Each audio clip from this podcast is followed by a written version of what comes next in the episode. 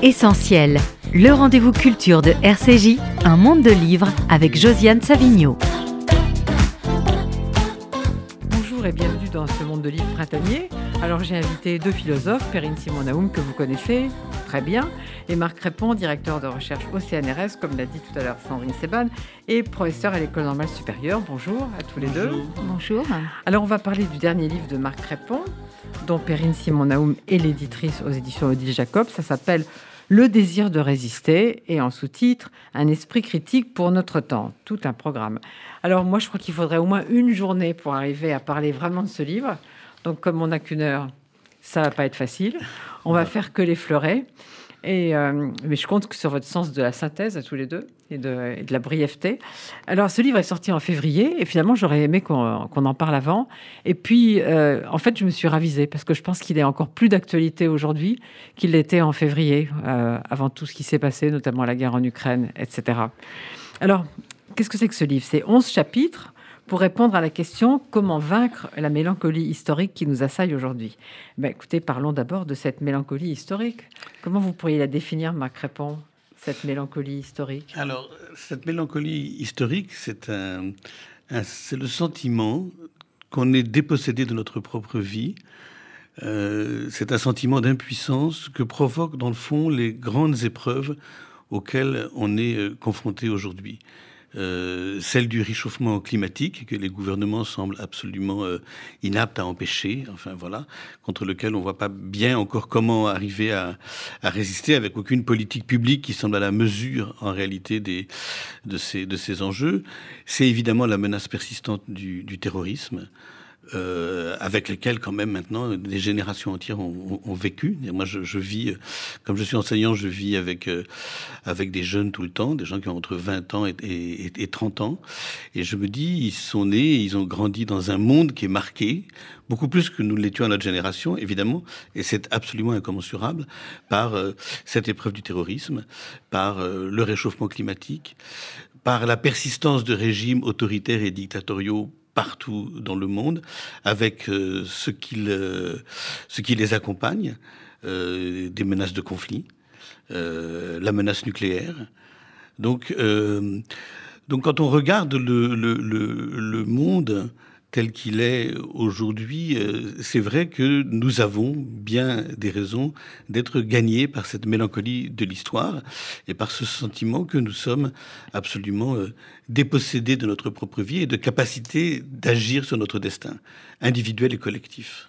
Perrine Simon-Naoum Euh, oui, comme vous l'avez dit, euh, ce, ce livre est, est, composé de 11 chapitres et je crois qu'il est très important parce qu'il arrive en quelque sorte, je dirais, en couronnement euh, du parcours de Marc Crépon, que j'ai le, plaisir en tant qu'éditrice de, des collègues à l'École normale supérieure d'accompagner maintenant depuis euh, un certain nombre d'années.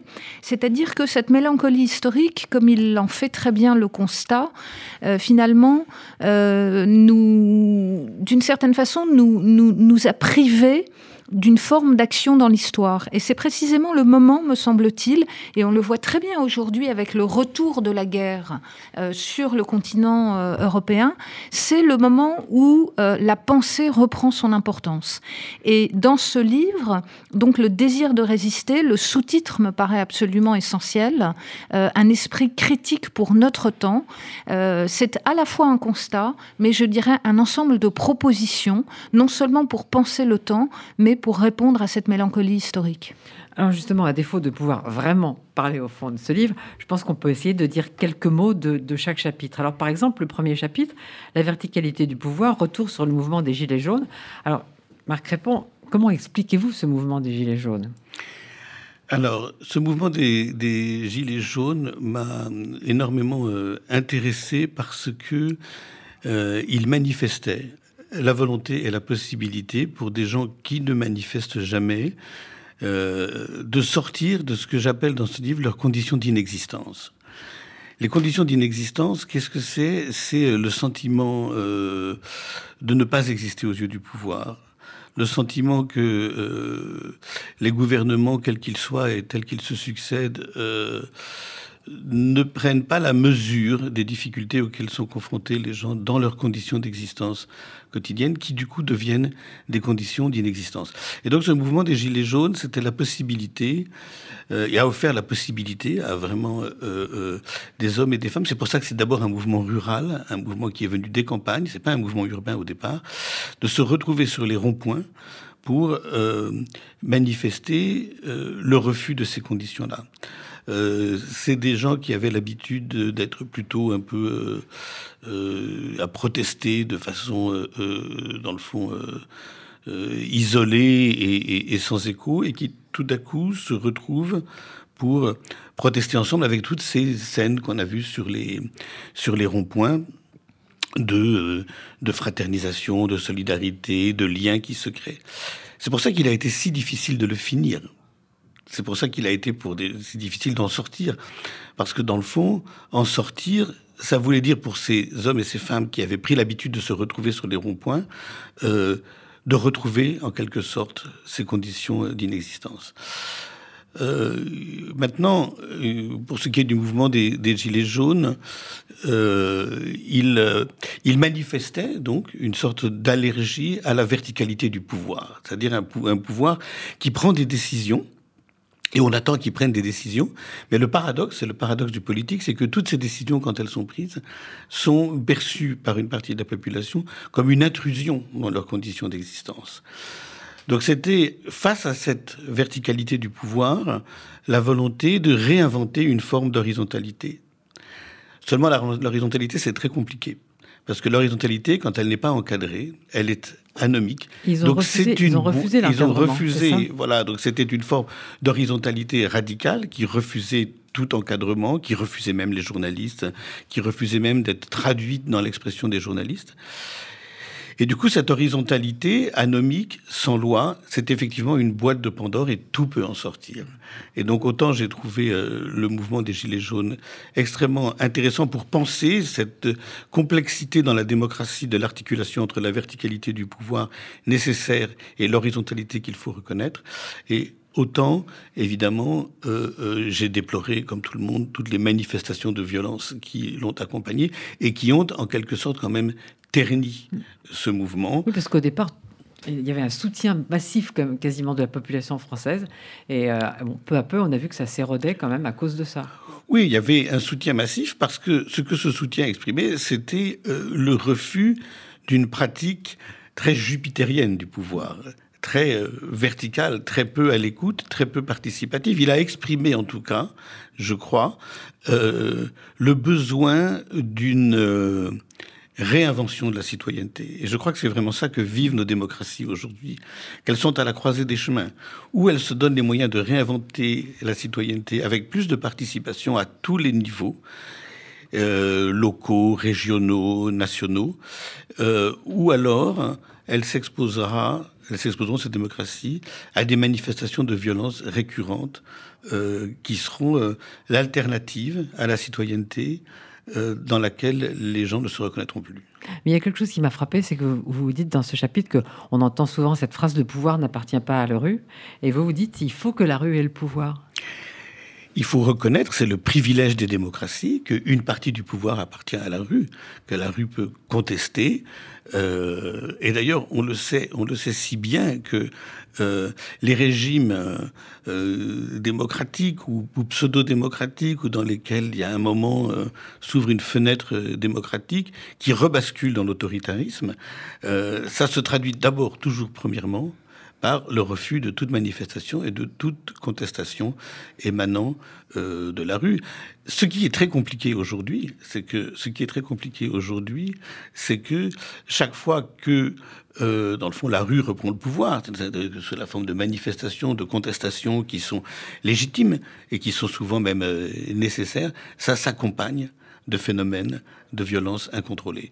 Donc c'est ça le, grand euh, euh paradoxe, c'est que d'une part, oui, on a besoin de cette euh, manifestation de l'horizontalité qui se traduit, qui s'est toujours traduit par des, des, grandes manifestations, des grandes démonstrations, des grandes protestations. Et en même temps, euh, elles sont maintenant de façon systématique gangrénées par des, par des mouvements de violence incontrôlés qui les ternissent. Périne Simoneau oui, alors je rebondirai sur ce que vient de, dire Marc Crépon et j'essaierai de, remettre sa, réflexion un petit peu dans son, parcours. les précédents livres de Marc et ses précédents travaux étaient centrés sur les phénomènes de violence de violence et de langue. C'est-à-dire que euh, dans son travail sur la violence, euh, Marc Crépon a très bien montré qu'il y avait à la fois euh, la violence physique, mais aussi la violence faite aux individus à travers la langue ou à travers la négation de leur existence. Et il me semble que dans ce livre, il vient maintenant vraiment sur le terrain politique. Et encore une fois, ça recoupe ce que je disais en commençant cette émission, c'est-à-dire l'importance maintenant de trouver le chemin des idées, peut-être pour insuffler un nouveau sens à la, à la politique. Euh, ce qu'il fait dans ce livre, c'est en quelque sorte débusquer des paradoxes, débusquer des tensions, des contradictions, pour essayer de voir comment nous pourrions poser à nouveau frais, je dirais un certain nombre de questions dont nous avons euh, évidemment euh, tous euh, parfaitement conscience, donc les problèmes de cette verticalité du pouvoir, mais également les difficultés de l'horizontalité, et donc de reprendre ces questions en tant que philosophe pour voir comment finalement on pourrait aujourd'hui accorder les choses. C'est quoi la démophobie? Ah, la démophobie. alors, la démophobie, c'est dans le fond la construction euh, d'une image euh, péjorative du peuple qui permet d'en euh, décrédibiliser la voix. c'est une vieille histoire de la philosophie, c'est-à-dire que lorsque, lorsque Platon critique la démocratie dans la République, euh, il présente le peuple comme ce gros animal, euh, dans le fond un peu euh, ignorant et tout à fait inapte à gouverner. il y a une autre grande voilà illustration philosophique de la démophobie, c'est aussi celle qu'on trouve chez Nietzsche, qui critiquait la démocratie en parlant du peuple comme ce, ce, ce troupeau. Voilà. Donc la démophobie, c'est la construction de cette image euh, péjorative qui vise à en décrédibiliser la voix, en supposant cette voix toujours trop affectée ou désaffectée ou corporatiste.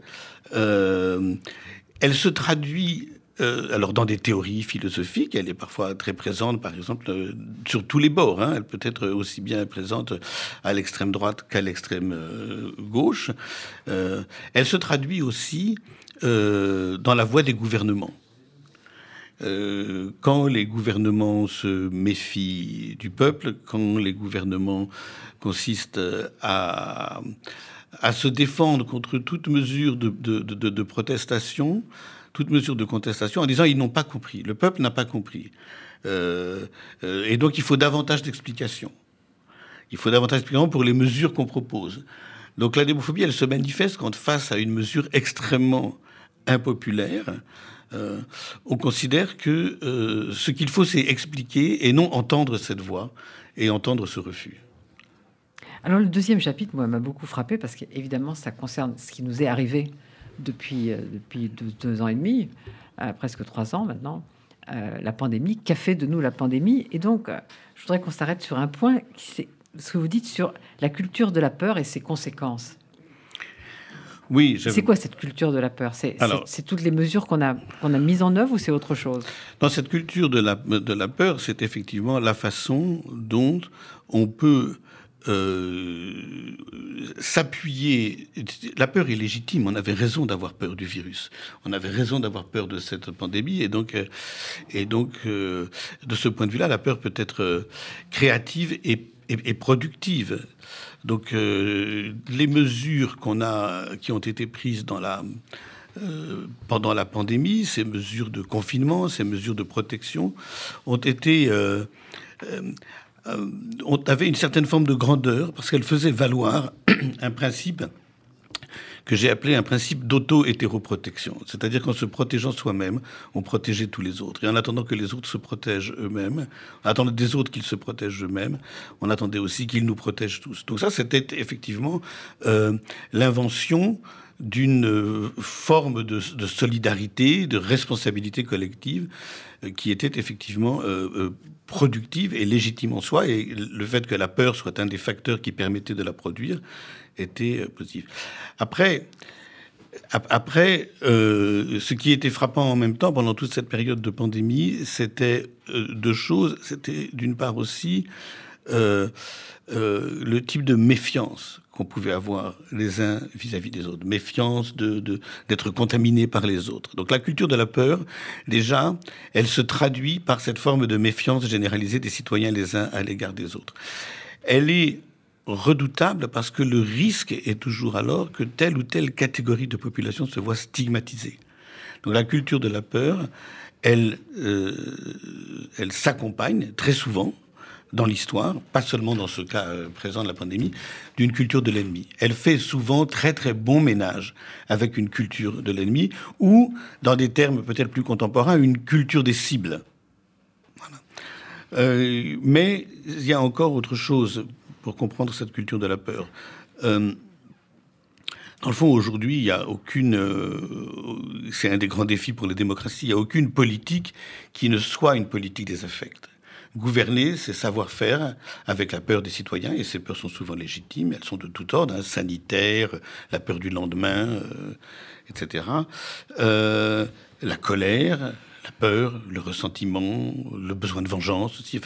donc la, la, société est traversée par un nombre d'affects considérables dont on sait aujourd'hui que c'est l'une des responsabilités des gouvernements que de savoir être à la mesure de ces affects. Il y a plein de très mauvaises façons d'être à la mesure de ces affects. Le populisme est l'une des pires, par exemple. Il consiste à... Alors la culture de la peur, c'est une instrumentalisation des affects à des fins politiques euh, euh, déterminées. Euh, ça peut être aussi le fait de s'appuyer sur un affect pour pérenniser des mesures gouvernementales, des mesures de protection, des mesures de sécurité qui n'ont pas vocation à l'être et qui du coup changent la façon de gouverner. Donc là, je pense euh, à ce que, à un moment, nous avons pu euh, redouter d'une sorte de reproduction euh, indéfinie de l'état d'urgence, d'état d'exception de forme et d'autres d'états d'exception. Donc c'est vrai que cette des papiers à remplir pour se déplacer oh, pendant une heure. Exactement. Donc c'est vrai que nous devons avoir conscience absolument que, dans le fond, dans, dans ce qui menace euh, les démocraties aujourd'hui, il y a euh, l'exploitation politique instrumentale de ces affects, dont l'effet immédiat serait de brouiller la frontière euh, très ténue entre la démocratie et toutes les formes de régime dont elle doit par principe rester séparée. Oui, je crois que c'est un point absolument essentiel et euh, je me faisais la réflexion, puisque nous sommes euh, à RCJ, que finalement ce qui nous est arrivé euh, depuis deux ans et demi et dont on voit aujourd'hui les points réellement importants, je dirais pas les points vitaux au sens biologique, mais les points importants, c'est que finalement cette culture de la peur auquel nous, les juifs, nous sommes quand même habitués, puisque nous sommes souvent stigmatisés et désignés, notamment dans ces, ces problèmes de d'épidémies. De, enfin, je, pense à, toutes les légendes qui ont alimenté l'antisémitisme euh, depuis le, Moyen Âge. Finalement, le caractère spécifique de cette culture de la peur, sur laquelle, encore une fois, euh, Marc Crépon a travaillé, mais depuis de très nombreuses années, parce que euh, tu avais écrit un livre qui s'appelait comme ça, la culture, de, la et dont le sous-titre J'espérais, parce que c'était en 2008, j'espérais que le sous-titre enfin, perdrait un jour son actualité. Ça s'appelait Identité, sécurité, démocratie. Et on est en plein et là, je pense qu'on a été en plein. Nous l'avons beaucoup pété toutes ces dernières semaines. et, donc, ce qui est frappant, c'est que d'une part, cette culture de la peur, comme l'a dit euh, Marc, euh, concernait tout le monde. C'est-à-dire que là, ça n'était pas une catégorie de la population. Et il a parlé de cette euh, euh, dichotomie entre amis et ennemis. Et en fait, ce qui est très frappant, c'est que l'espace dans lequel elle s'est, euh, elle s'est déployée a été un espace très très réduit, parce que même les gens de votre famille pouvaient être considérés finalement d'une certaine façon comme des porteurs de virus, donc des ennemis. ce qui me frappe aussi, c'est la manière dont cette pandémie nous a conduit à revenir sur ce qui est le principe fondamental à travers lequel les ethnologues, les anthropologues définissent l'humanité, à savoir que l'homme, contrairement, enfin, ou la spécificité de l'homme, c'est d'accompagner ses morts c'est d'enterrer ses morts. Alors je crois que les, je ne sais pas si les éléphants, peut-être enterrent aussi leurs morts, mais ça c'était la grande frontière. Or, nous avons renoncé à accompagner nos morts et nous avons renoncé à les enterrer. D'autres l'ont fait à nos places, à notre place, et donc nous avons renoncé à ce qui était quand même le principe fondamental par lequel euh, on définissait euh, l'humanité. Et puis la grande question que pose euh, la culture de la peur, dont on a vu qu'elle a quand même été au centre de la dernière élection présidentielle, hein, puisque l'ensemble des acteurs politiques, et là je crois que ce que souligne Marc Crépon est très important, il n'aurait sans doute pas dû tenir ce, ce discours. Les uns et les autres, a été axé sur la peur euh, et la peur, euh, la peur de l'autre, c'est le problème, encore une fois, du langage et de la science. Comment est-ce qu'on fait pour désarmer cette culture de la peur? Or, l'un des effets de la pandémie, on l'a vu en France, a été de diminuer la confiance que nos concitoyens ont dans la science. 80% des gens se disaient confiants dans le discours scientifique au début de la pandémie, et maintenant nous sommes à 60%. Donc, qu'est-ce qu'on fait donc face à cette culture de la peur? Alors le chapitre 3, Marc Crépon, je pense qu'on aurait pu passer toute l'émission dessus. Donc autant dire que pour aller au chapitre 11, il y a du boulot et qu'on va pas y arriver, c'est pas grave. Mais moi je trouve qu'il est très très important ce chapitre 3 du terrorisme, de la terreur et de leurs victimes. vous dites d'abord que ce chapitre a été nourri beaucoup par les travaux du comité mémoriel. Vous pouvez en dire un peu plus sur ce comité mémoriel? Oui, bien sûr. Euh, il a été... Euh, alors je ne sais plus quand, mais il y a au moins 4 ou 5 ans déjà, à la demande du président de la République. Euh, il a été installé par Nicole Bouloué, qui était le garde des Sceaux euh, de l'époque, et donc il réunissait euh, des historiens, des sociologues, et puis un philosophe, voilà, et puis aussi des membres des grands corps de l'État, pour faire des propositions au président de la République en termes de politique mémorielle comment, que fait-on avec ces attentats terroristes? Comment va-t-on les, commémorer? Il y avait un certain nombre de questions très compliquées, qui étaient d'abord celle de trouver une date, une date commune. évidemment, toutes les grands lieux et les associations de victimes des différents attentats terroristes euh, souhaitaient que ce soit euh, la date de leur attentat qui soit commémorée, qui soit commémorative. Et en fait, on s'est rangé à une date commune qui est la date européenne, celle qui commémore les attentats d'Atocha à Madrid. Euh, l'autre L'autre vocation de ce comité mémoriel, c'était de euh, parmi les propositions que nous avons faites, c'était d'inscrire euh, l'histoire du terrorisme dans les programmes scolaires. Voilà, c'est-à-dire l'un des soucis était celui de la transmission aussi de cette de cette mémoire-là. Une autre préconisation qu'on a faite, dont on voit qu'elle est très très euh, maintenant actualisée, c'était celle que tous les procès liés aux attentats terroristes soient filmés pour rentrer dans l'histoire. Et toutes nos propositions ont été retenues en fait. Et la dernière proposition, c'était celle de la création d'un grand musée mémorial euh, qui va être, euh, qui est en cours de, de, réalisation, en tout cas de, programmation, euh, qui va être construit dans les années qui viennent et qui sera installé à Suresnes, à côté du Mont Valérien. Et l'une des choses qui m'a le plus bouleversé dans toutes les séances de cette commission-là, c'est qu'évidemment, c'est vrai d'ailleurs pour d'autres commissions auxquelles j'ai également participé, c'est qu'elle commence par entendre la parole des victimes. Donc ma réflexion sur les victimes du terrorisme, euh, elle est venue de là. Elle est venue de cette euh, rencontre, de cette audition des responsables des associations euh, de victimes. Donc, donc, ce que je voulais comprendre, c'est ce dont parle ce chapitre, c'est quelle est, dans le fond, la spécificité de la violence propre aux attentats terroristes. Sauf que vous, assistez beaucoup sur, vous insistez beaucoup sur l'ambivalence de ce mot terrorisme. Et ça, c'est assez, c'est très important dans, ce chapitre. Oui, oui, c'est la première chose qu'il faut reconnaître, parce qu'effectivement, euh, nous avons besoin de, de, choses, c'est-à-dire de vraiment de comprendre ce que c'est que le terrorisme, parce que pour moi, tout attentat terroriste appelle deux euh, réactions qui sont inconditionnelles, c'est-à-dire qui sont, quel que soit l'attentat, qui sont la compassion pour les victimes et l'indignation devant le crime. Maintenant, le propre de cet usage du terme terroriste, il y a une grande scène, voilà, une grande scène c'est qu'il peut être utilisé à toutes les fins et qu'il est donc récupéré par tous les gouvernements pour désigner comme tel tous ceux qui s'opposent à son action. Euh, pour les Chinois, euh, pour le gouvernement chinois et le gouvernement de Hong Kong, la jeunesse qui protestait contre, euh, dans le fond, la mainmise de la Chine sur Hong Kong, était qualifiée de terroriste. Euh, et donc, euh, donc le mot, là encore, on en revient à cette question de politique des affects et d'instrumentalisation des affects. La notion de terrorisme a une telle charge affective dans nos mémoires, elle est tellement présente aujourd'hui dans nos esprits, euh, dans nos cœurs, etc., que c'est une arme redoutable pour tous les gouvernements pour pouvoir désigner ceux qui s'opposent.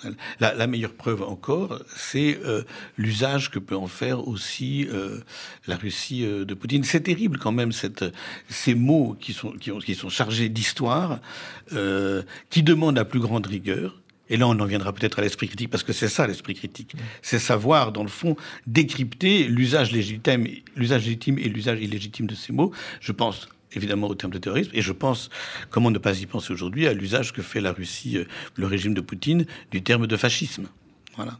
Donc on a des mots, ce sont des mots qui ont une charge explosive, une charge affective, et cette charge affective peut être utilisée par les gouvernements précisément au profit de ce dont on parlait tout à l'heure, qui est la culture de la peur et la culture de l'ennemi. C'est là où la culture de la peur s'articule à une culture de l'ennemi. Mais ce qui va dans le même sens, c'est votre chapitre suivant euh, qui parle de la torture euh, et qui commence par le fait que tout le monde devrait être révulsé par la torture et qu'au nom de la sûreté de l'État, on peut s'en accommoder très très bien, ici ou là.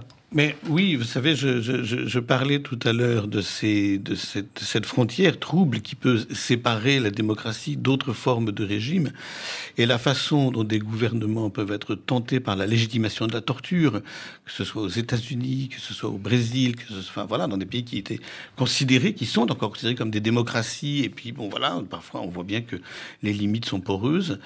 Euh, il y a euh, la tentation de euh, relégitimer la torture au nom de la sécurité. Et ce que vous montrez bien, c'est que c'est la conséquence de la, fusion, j'allais dire, entre la culture de la peur et la culture de l'ennemi. Et ça, ça donne ça. Absolument. Et dans le fond, là où on s'imaginerait, où on voudrait voir, c'est pareil avec la question du rétablissement de la peine de mort. Hein. dire là où on, où on voudrait que le refus de la torture, le refus de la peine de mort, le refus des exécutions arbitraires soit absolument inscrit dans les cœurs et dans les consciences, on se rend compte que c'est pas le vrai, on se rend que c'est pas vrai, que c'est pas le cas. On se rend compte que cette inscription, elle est fragile et que donc elle fait, elle doit faire encore l'objet d'un combat interminable. C'est pour ça que je ne sais pas si on va arriver jusqu'à ce chapitre-là. C'est pour, ça qu'il y a un grand chapitre. C'est pour ça qu'il y a un grand chapitre sur l'esprit des Lumières, parce que pour moi, la réactivation de l'esprit des Lumières, qui est nécessaire, la réactivation critique de l'esprit des Lumières, elle est liée à cette nécessité absolue de ne pas déserter le terrain, de ne pas croire que dans le fond, ces refus qu'on voudrait voir inconditionnels le sont vraiment. Simonaou oui, je crois que là, euh, vous, venez, enfin, on vient dans notre discussion, vous venez dans votre dialogue tous les deux d'aborder quelque chose qui est euh, absolument essentiel. Euh, et, je poursuis toujours mon idée de, l'importance de la philosophie et de ce qu'elle peut amener aujourd'hui à la, politique et qu'on voit très bien donc dans ce, dans ce livre de Marc Crépon, Le désir de résister. Ce qui est très intéressant, c'est que je reviens au chapitre sur le terrorisme et à la notion de victime. Cette notion de victime, ça fait très très longtemps que nous vivons avec. Seulement, avec la réflexion sur le terrorisme et avec ce travail fait sur la mémoire, il me semble que cette notion de victime a perdu cet aspect négatif qui est d'une certaine manière, et pour certaines idéologies comme les politiques de l'identité, de considérer finalement les victimes comme des victimes par essence. Ce que montre le terrorisme, malheureusement, c'est que ça peut tomber sur, ça peut atteindre chacun d'entre nous. Et donc, il faut penser à nouveaux frais encore une fois, cette notion de victime en repensant la place qui est la nôtre dans l'histoire et en éliminant toute forme de, euh, déterminisme. L'autre chose très importante euh, que vient de dire Marc Crépon, à mon avis, c'est la manière dont, depuis la philosophie, à partir des idées, on peut euh, redéfinir un certain nombre de sentiments. Et la question que je voudrais lui poser, si j'ai le droit de lui poser une question, euh, c'est finalement comment est-ce qu'il définirait ces sentiments par opposition à la politique des affects? C'est-à-dire qu'est-ce qu'on pourrait opposer euh, euh, justement dans, à travers cette notion d'indignation ou cette notion de compassion, qu'est-ce qui fait que ça ne serait pas, ça ne viendrait pas nourrir une politique des affects? Mais euh, d'abord, il faut euh, distinguer deux choses. Il faut distinguer euh, ce que la façon dont ces, dont ces sentiments, la peur, la colère, l'indignation se,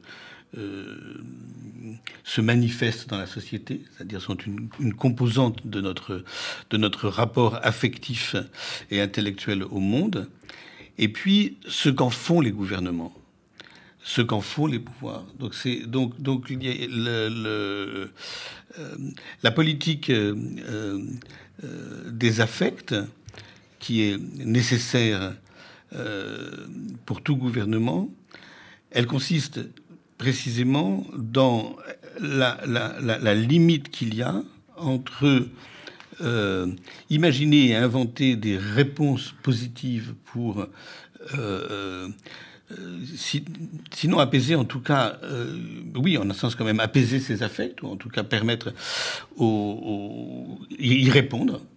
Et puis une autre façon qui est euh, leur instrumentalisation véhémente, consistant à proposer des mesures extrêmes, des mesures attentatoires aux droits et aux libertés, des mesures discriminantes.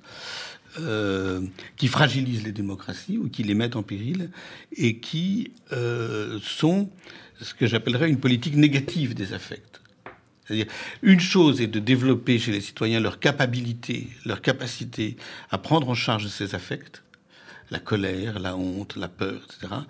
Une autre est de euh, prétendre euh, euh, dans le fond, euh, y répondre en les exploitant et en, en proposant des mesures extrêmes. Et ça me permet de, de, de, de revenir sur votre toute peut-être sur le sens même du titre, le désir de résister. Donc, à quoi s'agit-il de résister? À la mélancolie de l'histoire, comme on l'a vu tout à l'heure, mais aussi, et peut-être au moins autant, et c'est le sens de, de ces différents chapitres, à la tentation de la violence et cette tentation de la violence, ou au goût de la violence, ou à l'idée que la violence serait une solution. L'idée que pour sortir de la mélancolie de l'histoire, l'idée que pour avoir une réponse euh, concrète à notre, euh, à notre désarroi, une part de violence serait légitime. Donc c'est de, c'est de ce point de vue-là, ce livre se situe dans le, sillage de ce que j'ai précédemment publié, qui construisait euh, la théorie d'un refus inconditionnel de la violence. Mais sortir aussi de ce qui est votre chapitre suivant, c'est-à-dire le piège identitaire. Moi, j'étais très frappée dans ce chapitre tout ce que vous dites, par tout ce que vous dites sur les réfugiés et, cette indifférence qu'on a par rapport aux, réfugiés, en tout cas à certains réfugiés. Mais ce qui m'a beaucoup intéressé, c'est que vous allez plus loin en disant que ce rejet n'est pas seulement de l'indifférence, c'est aussi une idée euh, qu'il faut protéger son identité contre ces réfugiés, contre ces, gens de l'extérieur. Oui, contre les contre donc contre les, les migrants. Alors euh, le piège euh, le piège identitaire, euh, qu'est-ce que c'est? Le piège identitaire, dans le fond, c'est toute construction intellectuelle ou politique qui enferme les individus dans leur identité euh, en, supposant euh, trois choses. D'abord que cette euh, identité est absolument immuable, c'est-à-dire que cette identité est homogène, qu'elle a une origine unique et que du coup elle doit se méfier de tout ce qui lui viendrait de l'extérieur, qu'elle soit soit une identité individuelle ou collective, qui viendrait euh, euh, menacer son intégrité, sa pureté, etc. Euh, pourquoi c'est un pourquoi c'est un piège? Parce que en réalité euh, aucune identité ne se laisse reconduire à une origine unique, aucune identité n'est euh, homogène. Une identité, qu'elle soit individuelle ou collective, c'est toujours un devenir une identité n'existe que dans la mesure où elle ne cesse de différer d'elle-même. Ce qui maintient l'identité vivante, c'est le fait qu'elle ne cesse de différer elle-même, et elle diffère d'elle-même par le biais de tout ce qu'elle importe, de tout ce qu'elle traduit, de tout ce qu'elle échange, de tout ce qui vient à elle de l'extérieur. Et donc l'idée d'une identité refermée sur elle-même, identique à elle-même, c'est d'une part euh, un déni de l'histoire. Justement, comment ça se combine le déni de l'histoire et la falsification du présent? Ça, se combine pour vous dans, ce Alors, cette, le, déni réflexion? le, déni de l'histoire, c'est tout simplement euh, le déni du fait que toute identité, comme dire, toute identité dont nous héritons, est fait de tout ce qui s'est importé, traduit euh, en elle.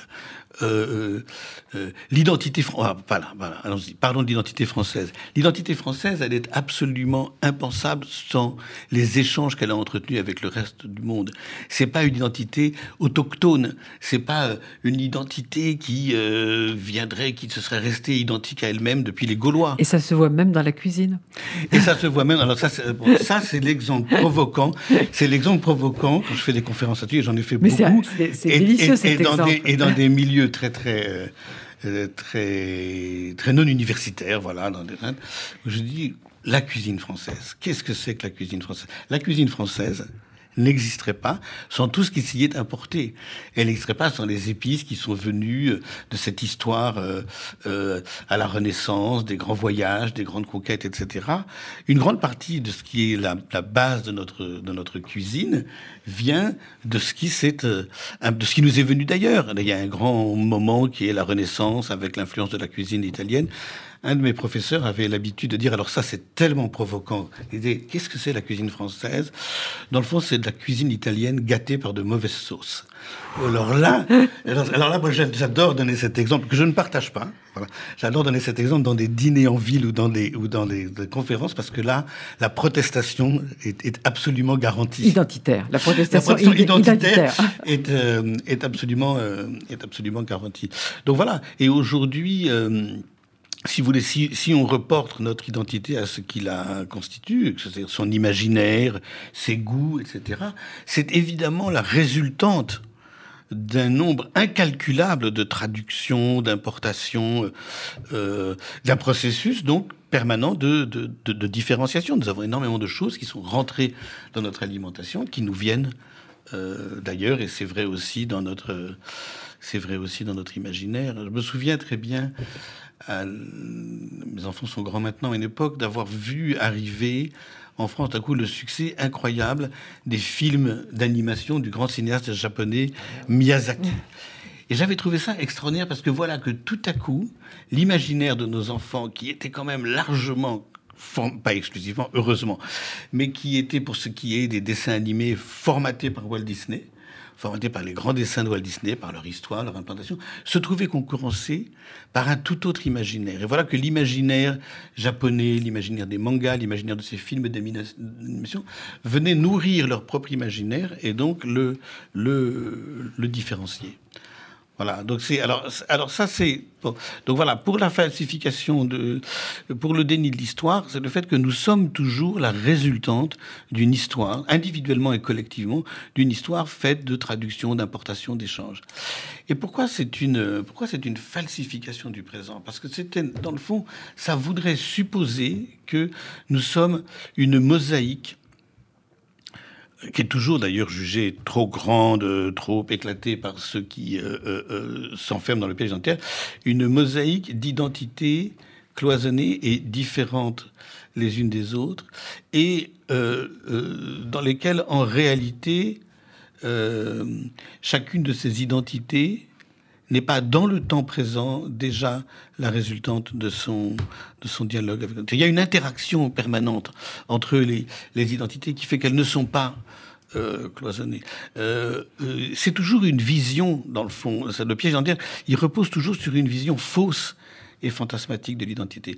Ça ne veut pas dire qu'on n'a pas le droit, ah, je, le dis d'autant plus ici, ça ne veut pas dire qu'on n'a pas le droit de se reconnaître une appartenance. C'est important, dire, c'est important d'être capable de, définir les différents cercles de son, appartenance. Mais ces cercles ne sont pas cloisonnés, ces cercles ne sont pas étrangers les uns aux autres. On appartient, on n'a plus d'une appartenance, on appartient à plus d'un cercle en réalité professionnels, culturels, euh, communautaires, religieux, etc. Et nous sommes la résultante de ces différentes euh, formes d'appartenance. Périssimo Oui, alors je n'irai pas concurrencer Marc Crépon sur le plan euh, gastronomique. Je m'en tiendrai peut-être juste à une réflexion. Euh, enfin, évidemment, je pense que le, discours qu'il tient porte particulièrement ici à l'antenne de, RCJ. Euh, ce qui me frappe juste en un mot dans ce piège identitaire, c'est en même temps la manière dont il renvoie aujourd'hui à un appauvrissement des imaginaires, c'est-à-dire à une forme d'uniformisation finalement de ces imaginaires et euh, uniformisation qui vient redoubler le piège identitaire dans la mesure où euh, elle, euh, elle fait droit à la violence. Et donc, ce qui me paraît extrêmement important, c'est certaines tentatives qui, ou prises de conscience qui existent aujourd'hui finalement de la nécessité de recultiver un imaginaire, euh, en dehors d'ailleurs des procédés techniques directement qui nous permettraient de le faire. Mais là, vous venez de souligner quelque chose, c'est que le discours identitaire, le discours est toujours un discours violent, parce qu'évidemment, il construit, à, cause de ce déni de l'histoire et de cette falsification du présent, il construit une vision de la société qui ne correspond pas à la réalité.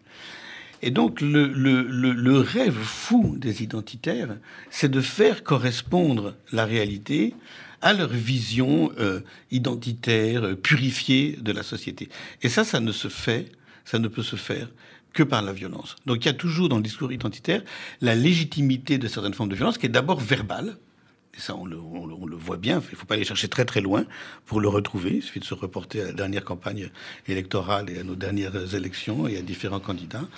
Euh, elle, se traduit toujours par une, par une véhémence euh, du discours et elle promet toujours une, une violence dans les faits. Alors justement, le chapitre suivant, Marc Répond, s'appelle L'Empire des passions et ça traite du populisme, donc on est en, en, ligne directe avec ce que vous venez de dire. Oui, euh, euh, oui, parce que l'un des, l'un des, l'un des traits, l'un des traits communs du, du populisme, c'est euh, de toutes les formes de, populisme, c'est d'abord euh, la véhémence, euh, c'est d'abord la véhémence du discours, et puis c'est de donner l'illusion d'une écoute de l'horizontalité, c'est-à-dire d'une, d'une phase avec les passions populaires. Le populiste, c'est celui qui va dire Moi, je vous ai compris. Les autres sont une élite politique qui ne vous comprend pas, qui est coupée, etc. Moi, je vous ai compris. Or, en réalité, ce qui se traduit, c'est que chaque fois que les populistes arrivent au pouvoir, et ça arrive, ça aurait pu nous arriver, chaque fois que les populistes arrivent au pouvoir, c'est tout l'inverse qui se produit. Le, le, le, le, pouvoir qu'ils mettent en place est un pouvoir encore plus vertical que celui dont il euh, euh, prétendait euh, se, nous défendre. Et la trahison des Lumières, alors, puisque c'est ça le chapitre suivant, est-ce que... La trahison des Lumières, c'est que, dans le fond, alors il y, a la trahison des Lumières qui sont venues des Lumières elles-mêmes, et, puis, et dont nous avons en partie hérité. L'un des grands euh, couple conceptuel qui opère un peu dans tout le livre, c'est l'opposition de l'identité et de la singularité. Et donc rendre droit à une identité euh, ouverte, à une identité dans le fond euh, engagée dans son devenir et dans le processus de son autodifférenciation, de son auto-hétéro-différenciation, parce que ça vient toujours par ce qu'elle s'approprie, par ce qui lui vient d'ailleurs. C'est donc l'opposition entre l'identité et la singularité. Et la singularité, euh, ce que j'appelle la singularité, c'est le fait dont, dans le fond, toute existence est portée par le désir, non pas de se singulariser, mais euh, d'être insubstituable, d'être euh, différente des autres, de, de se créer elle-même, de se forger elle-même. Voilà, c'est ce qui fait que, dans le, que notre rapport à l'identité est créatif, et cette créativité, c'est l'invention de la singularité. Et je crois que ça, c'était l'idéal des Lumières. L'idéal des Lumières, qui était quand même un idéal de savoir, qui était un idéal de résistance à tous les pouvoirs oppressifs, à tous les, les, les, les, les pouvoirs autoritaires, euh, à tous les dogmes. euh, à toutes les formes de fanatisme, c'était de donner à chacun, par le biais de l'encyclopédie, par le biais de l'éducation, la possibilité d'inventer sa propre singularité. Euh, la trahison des Lumières, c'est le fait que c'est devenu ensuite que cette, cette vision-là a été, euh, s'est accompagnée d'une représentation de la diversité humaine qui a consisté à l'européocentrer. Et, et, euh, et, et, donc, le, là où, là où l'idéal des Lumières demande à être réinterrogé et corrigé, c'est dans cette appropriation, dans cette appropriation euh, de ces grands idéaux par l'Europe, dans l'idée que ce serait une spécificité européenne, que euh, euh, la tolérance, la démocratie, les droits, les libertés fondamentales. En réalité, beaucoup de travaux d'historiens nous montrent que cette idée-là là, euh, n'a pas été réservée, n'a pas été le privilège de l'Europe, et donc ce qui doit, dans le fond, ouvrir, élargir l'idéal des Lumières, et dont nous en avons nous avons besoin aujourd'hui, c'est de s'ouvrir aux autres traditions culturelles, religieuses, intellectuelles euh, du reste du monde. Alors on va quand même arriver au chapitre encore plus essentiel que les autres, qui s'appelle de l'esprit critique. Mais avant, je voudrais vous demander, à propos du chapitre que vous avez fait sur le discrédit de, l'Europe, qui n'est pas l'Europe dont vous venez de parler, mais l'Europe en tant que communauté, est-ce que ce discrédit est un peu euh, allégé? Par ce qui se passe autour de la guerre en Ukraine Alors, oui, pour, oui, je pense que oui. Je pense que ce, que nous sommes en train de vivre est une terrible euh, tragédie euh, de l'histoire, mais euh, je voudrais faire le parallèle entre la crise des migrants dans les voilà 2008 et les années qui ont suivi, entre la crise des migrants d'une part et la guerre en Ukraine. À l'issue de la crise des migrants, euh, le réflexe des peuples européens a été, et c'est terrible, c'est même assez triste, a été de percevoir les règles communautaires européennes comme des règles qui allaient leur imposer des étrangers qu'ils ne voulaient pas, et donc qui allaient, euh, dans le fond, euh, contrarier leur, souveraineté, c'est-à-dire le droit d'hospitalité ou de non-hospitalité, qui est considéré comme une des manifestations de cette souveraineté. Et la guerre en Ukraine a l'effet exactement inverse. C'est-à-dire qu'elle a, euh, je pense qu'avec la guerre en Ukraine, les discours souverainistes qui considèrent que euh, euh, chaque pays européen doit être maître de sa défense, de sa politique étrangère, d'un certain nombre de règles aussi, y compris celle de l'accueil migrants, etc., a pris du plomb dans l'aile. Je pense que le souverainisme a pris du plomb c'est-à-dire que nous avons, dans le fond, cette guerre a fait euh, apparaître à quel point nous avons besoin de cette Europe communautaire. Elle est notre protection et face à des menaces comme celles que d'une part les appétits que les appétits du président Poutine font peser pas seulement sur l'Ukraine mais sur le reste de l'Europe, eh bien nous n'avons pas d'autre solution que cette communauté européenne. Alors, il nous reste quatre minutes et je vous laisse tous les deux nous expliquer pourquoi il faut stimuler l'esprit critique. Alors, D'abord, oui, parce que c'est quand même un livre qui parle beaucoup de ça. C'est quand même l'essentiel de ça. l'essentiel. Tout, ce qu'on a dit maintenant doit nous mener à ça. Comment stimuler cet esprit critique pour, Alors, pour résister à cette mélancolie D'abord, je veux apporter une précision sur l'esprit critique pour dissiper un malentendu. L'esprit critique, c'est pas le mauvais esprit. C'est pas l'esprit qui critique tout. Être, un esprit critique, faire preuve d'esprit critique, ça veut pas dire avoir par rapport à toutes les manifestations de la vie politique, publique, sociale, etc. Euh, euh, faire preuve d'un refus systématique. Donc l'esprit critique, c'est pas le mauvais esprit, ni un esprit délibérément négatif. Critique, il faut l'entendre ici étymologiquement au sens du, mot grec krinein, qui veut dire trier. Faire l'esprit critique, faire preuve d'esprit critique, c'est euh, dans le fond faire preuve de discernement. Et aujourd'hui, ce discernement est indispensable parce que le propre de nos existences, c'est d'être assailli de discours, d'images. Les nouvelles euh, conditions, les nouvelles technologies du savoir et de l'information font que nous avons encore plus d'images et encore plus de discours. Et donc, ce qui est nécessaire, c'est de savoir, d'apprendre à faire le tri entre les discours et les images, en se posant les bonnes questions, en se demandant d'où elles viennent, ces images, d'où ils viennent, qui a intérêt à les produire, comment ils sont montés, c'est-à-dire de faire preuve d'un peu de recul, de distance. Et cette distance, elle est produite, elle n'est pas spontanée, elle n'est pas naturelle, elle suppose une éducation, elle suppose du savoir, euh, mais elle est absolument euh, nécessaire. Donc, euh, donc l'esprit critique se définit par, dans le fond, la possibilité et la capacité de prendre son temps.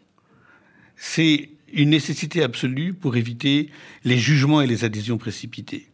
Euh, nos, vies sont souvent euh, astreintes à cet objet qu'est le téléphone portable, à ces manifestations, les SMS, les tweets, les choses qui vont très vite, qui ne nous laissent rarement le temps de choisir nos mots, de choisir, de mesurer nos réactions. Donc nous sommes pris dans une règle de, de l'accélération de nos réactions, euh, de nos adhésions ou de nos refus. Vous savez, c'est les likes, I like, I don't like, etc., etc. Enfin, il y a mille et une manifestations de ça.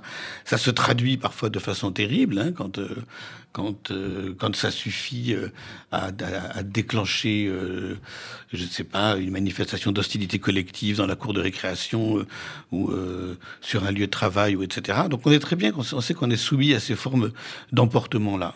Eh bien, par rapport à ça, faire preuve d'esprit critique, c'est introduire cette distance temporelle qui est aussi une mesure de langage et qui est aussi un droit donné à l'étude, au savoir, au recul. Perrine Simonum, un mot avant que le coup près du temps ne tombe sur nous. Je pense qu'on aurait pu, euh, aurait pu très bien finir euh, euh, sur ce que vient de dire Marc Répond. Juste peut-être une idée, une chose me frappe, et en revenant à cette idée des Lumières, il me semble que peut-être le nouvel esprit critique dont le livre de Marc Répond ouvre la possibilité, c'est aussi un esprit critique qui prenne en considération non seulement ses réussites, mais aussi ses failles. Alors j'aurais voulu qu'on puisse aussi parler de, euh, du, chapitre où vous parlez du, livre de Bourdieu, La misère du monde, en, mm-hmm. expliquant pourquoi on n'a pas entendu certaines leçons de, mm-hmm. ce livre. Évidemment, on n'a plus tout à fait le temps, mais je crois qu'on a quand même dit beaucoup de choses. Et que peut-être, euh, euh, d'abord, il faut vous lire. Et que quand, je crois que quand on vous a lu, le désir de résister, on le comprend et on l'a. Merci beaucoup, Marc Répond. Merci, à vous. Merci, merci. beaucoup.